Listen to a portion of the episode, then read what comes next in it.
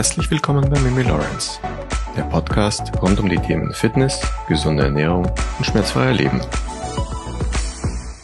Herzlich willkommen zu unserer neuen Episode. Heute, wie du ja schon im Titel gelesen hast, dreht sich alles um das Thema Schlaf. Mich haben einige Nachrichten erreicht, ob wir nicht mal eine Episode über das Thema Schlaf machen könnten. Ehrlich gesagt, habe ich mich wahnsinnig schwer getan mit diesem Thema. Warum ich mich damit schwer getan habe? Ich bin der Meinung, dass manche Themen einfach viel zu kompliziert gemacht werden. Sie werden aufgebauscht. Hauptsache, man kann den Leuten das Geld dann aus der Tasche ziehen. Stichwort Biohacking.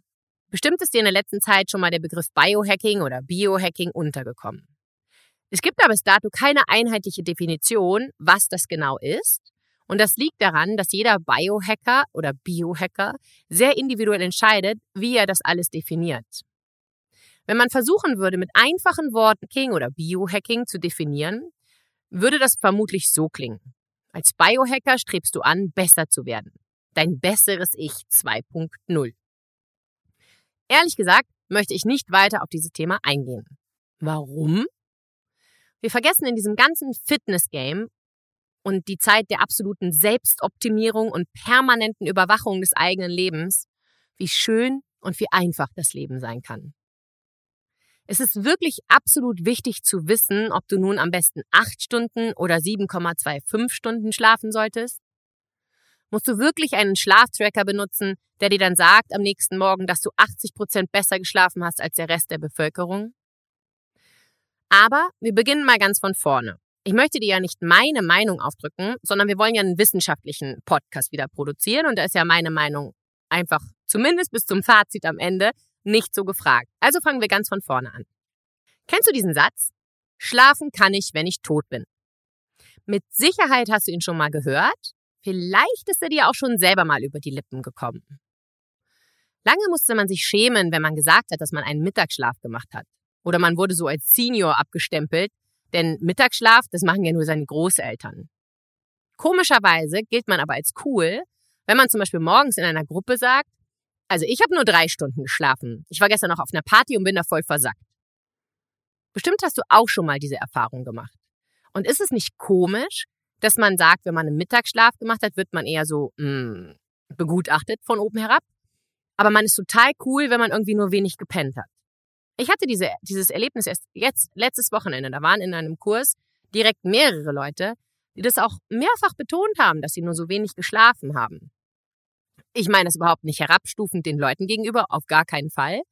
Aber es ist schon komisch in unserer Gesellschaft, dass man das eher erzählt, als zu sagen, ach, gestern habe ich aber ein Mittagsschläfchen gemacht, das hat sich aber ganz gut angefühlt.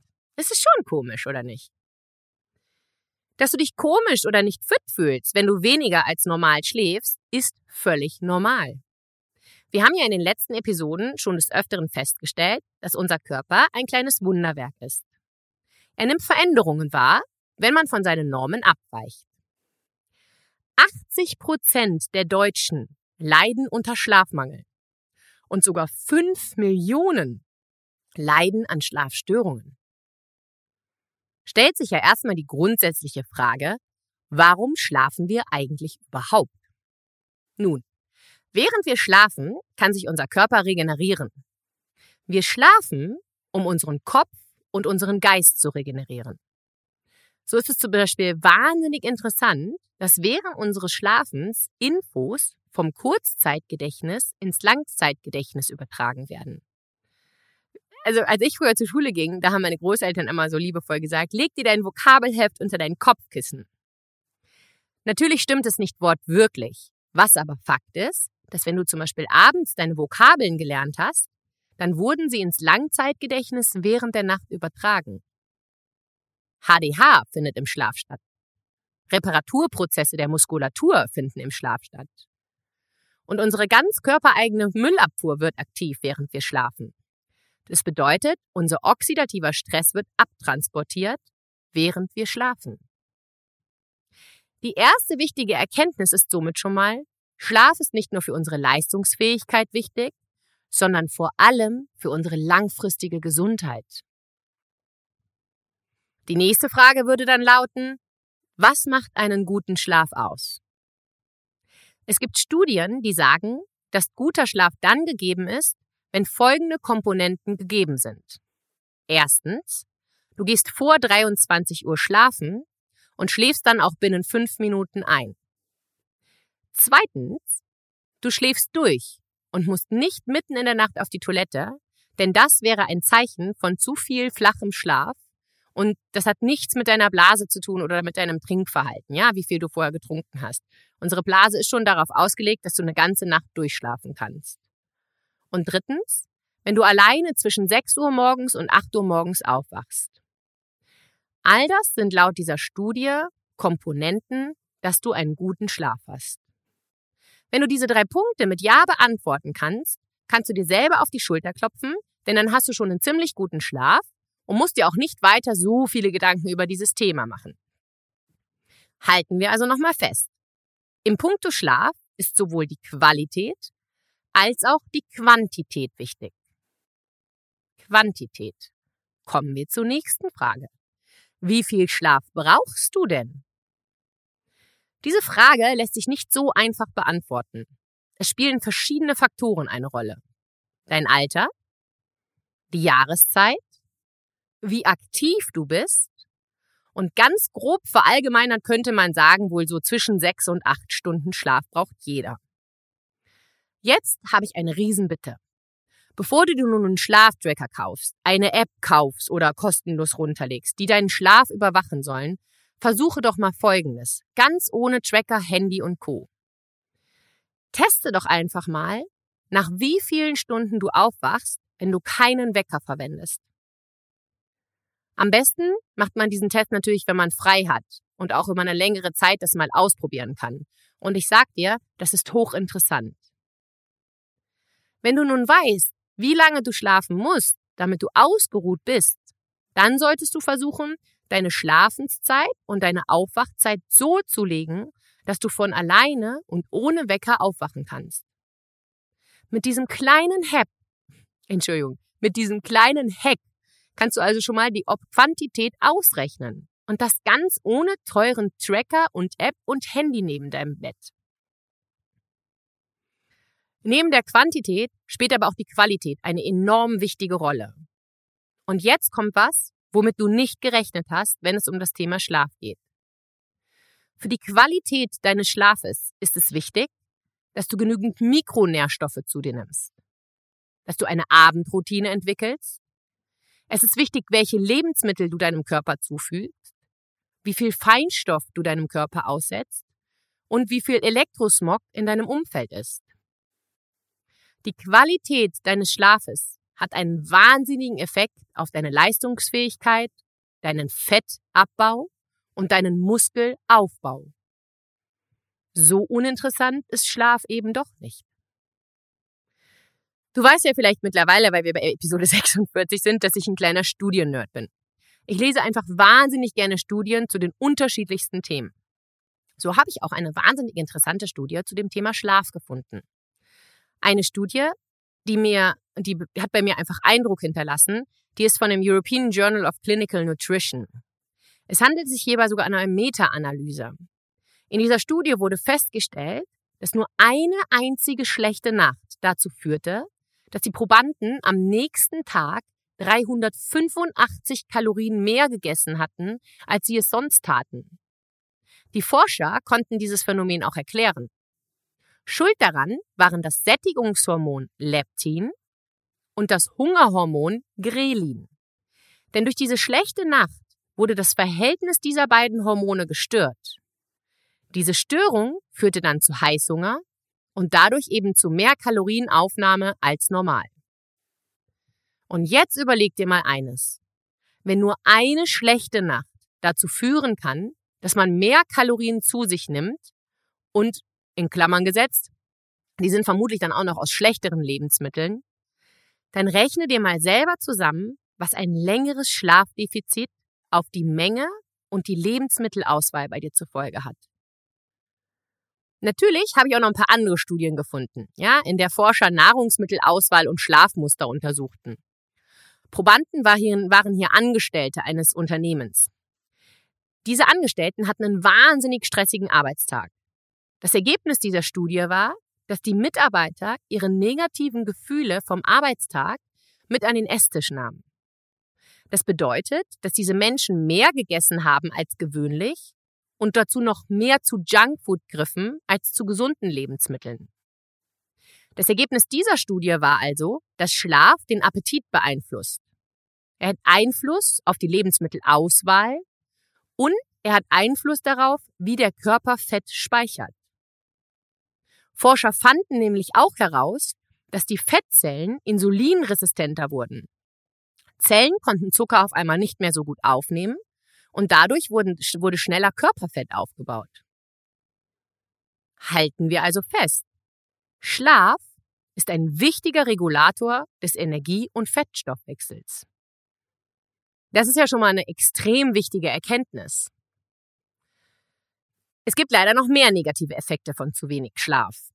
Ein weiterer negativer Effekt von zu wenig Schlaf ist, dass dein Testosteronspiegel sinkt. Und jetzt, liebe Damen, wenn ihr denkt, oh, Testosteron ist ja nur für den Mann. Nee, nee, nee, nee, nee. Gut zuhören, denn der Testosteronspiegel ist sowohl für Männer als auch für Frauen wichtig. So gibt es eine Studie, in der festgestellt wurde, dass nur eine schlechte Nacht bei gesunden jungen Männern einen 10 bis 15-prozentigen Rückgang des Testosteronspiegels zur Folge hatte. Nur eine schlechte und zu kurze Nacht. Überleg dir mal, was das bei einer Woche bedeuten würde. Und wie ich ja gerade schon gesagt habe, ist Testosteron eben auch für uns Frauen sehr wichtig. Wenn auch nicht in so großen Mengen wie bei den Männern, ist es trotzdem erwähnenswert. Denn es hat Auswirkungen auf unsere Motivation und unser Energielevel. Haben wir zu wenig, Tostes äh, haben wir zu wenig Testosteron, beeinflusst das all unsere Hormone. Halten wir also fest. Ausreichend Schlaf hat einen Effekt auf Muskelaufbau, Fettabbau, Hungergefühl und Lebensmittelauswahl. Die Wissenschaft ist sich einig, dass Schlaf eines der wichtigsten Fundamente für Regeneration und Leistung ist. Schlaganfall, Demenz, Herzinfarkt, das kann alles dauerhaft durch zu wenig, also dauerhaft zu wenig und zu schlechtem Schlaf über die Jahre entstehen. Dieses Risiko kann, äh, kann steigern. Schließlich verbringen wir ein Drittel unserer Lebenszeit mit Schlafen. Fakt ist also, guter Schlaf ist durch nichts zu ersetzen. Um nochmal alles zusammenzufassen aus dieser Episode, damit du weißt, was besser ist als jeder Tracker, Ring oder App dieser Welt. Wenn dich das Thema Schlaf wirklich interessiert, versuch mal auf folgende, ich weiß nicht, 10, 15 Punkte zu achten. Unser Schlaf teilt sich in circa 90-minütige Schlafrhythmen. Meistens sind es 6, 7,5 oder 9 Stunden, die wir schlafen. Nehmen wir also als Beispiel, du schläfst 7,5 Stunden, dann durchläufst du fünf Schlafrhythmen. Was hast du für einen Zeitpunkt, wo du immer aufstehen kannst? Was ist für dich praktikabel, auch am Wochenende? Damit du das ein bisschen besser verstehst, ein Beispiel. Wenn du zum Beispiel immer um 6.30 Uhr aufstehen willst oder musst und 7,5 Stunden Schlaf brauchst, musst du zurückrechnen. Also wäre deine eigentliche Schlafgehenszeit 22.30 Uhr. Nachdem Studien belegen, dass der Durchschnittsdeutsche 14 Minuten zum Einschlafen benötigt, müsstest du diese 14 Minuten von den 22.30 Uhr noch runterrechnen. Das bedeutet also, du müsstest um 22.16 Uhr ins Bett gehen. So, ich weiß schon, was ihr sagt, ne? Ja, ja, klingt ja erstmal super, aber was ist, wenn ich auf eine Party gehe oder auch am Wochenende mal später ins Bett? Und jetzt wird es hochinteressant, meine lieben Freunde. So, Nehmen wir also an, du gehst nun am Samstag auf eine Party. Dann kannst du einen oder zwei Zyklen streichen. Du gehst zum Beispiel 90 Minuten später ins Bett. Aber, und jetzt kommt das Riesen-Aber, du solltest dennoch zur gleichen Zeit aufstehen. Und das ist ganz, ganz wichtig. Dann schläfst du halt statt sechs Zyklen eben nur fünf oder vier oder drei, aber steh zur gleichen Zeit auf. Das ist wirklich wichtig. Versuch diesen Tipp mal. Ich weiß, du wirst völlig groggy sein, wenn du aufstehst, aber dein Körper kommt viel schneller wieder ins Gleichgewicht. Deine Tiefschlafphase sollte circa 20 Prozent ausmachen. Alles, was drüber liegt, ist natürlich super, aber dafür musst du abends Stress reduzieren. Denn Stress ist der Gegenspieler des Hormons Melatonin. Darauf sind wir aber so ausführlich in der Stressfolge eingegangen, da will ich jetzt hier gar nicht mehr so dolle darauf eingehen, eigentlich gar nicht mehr. Wichtig zu wissen ist einfach nur, du willst abends einen hohen Melatoninspiegel haben. Meide dafür blaues Licht. Also keine Serien auf dem Laptop schauen oder Fernseh gucken oder Handy surfen. Warum? Dieses blaue Licht ist das gleiche Licht, das wir mittags um 13 Uhr haben, wenn wir rausschauen diese große A-Computerfirma, deren Namen ich jetzt nicht sagen möchte, hat da schon Nightshift installiert, was natürlich schon gut ist, aber eben noch nicht perfekt. Ich habe zum Beispiel zusätzlich schon Flux installiert und verwende seit vier Wochen auch eine Blaulichtfilterbrille. Und ich muss ganz ehrlich sagen, das hat echt wahnsinnige Effekte. Generell solltest du versuchen, abends runterzufahren. Also kein Social Media, gerne so eine 5-Minuten-Meditation oder so 5 Minuten Atemtechnikübungen, die du auf Instagram und auf YouTube-Kanal von uns findest, wenn du im Bett liegst. Das kombiniert ohne blaues Licht hilft auf jeden Fall, dass du besser schlafen wirst. Sport. Sport ist immer gut für den Schlaf. Aber Forscher der Maryland University haben herausgefunden, dass Sport am Abend circa anderthalb Stunden vor dem Schlafengehen kontraproduktiv ist. Cortisol wird ausgeschüttet und Cortisol ist ja nun mal der Gegenspieler von dem Schlafhormon Melatonin. Außerdem erhöht sich unsere Körpertemperatur durch dein Training. Aber nachts reduziert sich unsere Körpertemperatur. Wenn wir also aufgeheizt aufgrund unseres Trainings sind, muss dein Körper erstmal richtig ackern, um dich wieder runterzukühlen. Daher lautet die Empfehlung, eher anderthalb bis zwei Stunden vor dem Einschlafen kein Training mehr zu absolvieren. Dein Schlafumfeld sollte möglichst dunkel sein. Jeder Lichtreflex erzeugt in deinem Körper den Eindruck von Gefahr. Das bedeutet aber auch, dass du niemals in eine Tiefschlafphase kommen wirst. Ich habe tatsächlich mal probiert, eine Zeit lang mit so einer Mamba Sleep Brille zu, Brille, Brille zu schlafen und ich mag wirklich absolut keine Schlafbrillen, aber die mochte ich echt ganz gerne. Mir ist die leider kaputt gegangen. Diese Mamba Sleep Maske ist viel größer und meiner Meinung nach auch echt viel bequemer als so eine normale Schlafmaske. Und da wir keine Verdunklungsrollos haben, fand ich es immer eine echt super Lösung. Und da ich jetzt nach Deutschland zurückfliege, bestelle ich mir auch auf jeden Fall wieder eine, dass ich eine neue Mamba-Maske habe. Also sie sind wirklich gut. Und es spielt eine Rolle, dass es ruhig ist, dort, wo du schläfst. Ich habe zum Beispiel das Problem, ich kann absolut nicht mit Oropax schlafen. Ich mag das überhaupt nicht, ja. Und jetzt ist ja das Problem, wenn du das Fenster aufhast, kriegst du zwar frische Luft, aber es ist oft etwas lauter. Stellt sich jetzt halt die Frage, nimmst du Oropax und machst das Fenster auf? Ich schlafe dann schlecht, weil mich die Oropax so stören. Aber soll ich halt die Oropax draußen lassen und dafür das Fenster zu? Hm, ich bin ja so ein Frischluftnerd. Trotzdem ist es besser, man hat das Fenster zu und es ist leise, denn es ist wichtiger, dass es leise ist, als dass es frische Luft gibt. Die Luft, da kannst du Abhilfe schaffen mit so bestimmten Pflanzen im Schlafzimmer oder auch mit Luftbefeuchtern. Also lieber Fenster zu und leise als frische Luft und Lärm. Es gibt zudem noch verschiedene Studien, die sagen, dass die perfekte Schlaftemperatur bei 18,3 Grad liegt. Im Fazit darf man auch bei wissenschaftlichen Arbeiten immer noch seine Meinung mit einbringen. Und zum Schluss gebe ich jetzt auch meine ganz persönliche Meinung zu dem Thema Schlaf, Fitness und auch Ernährung mit auf dem Weg. Es ist ohne Frage, dass das alles extrem wichtig ist. Aber übertreib es nicht. Das Allerwichtigste in deinem Leben ist, dass du eine gute Zeit hast.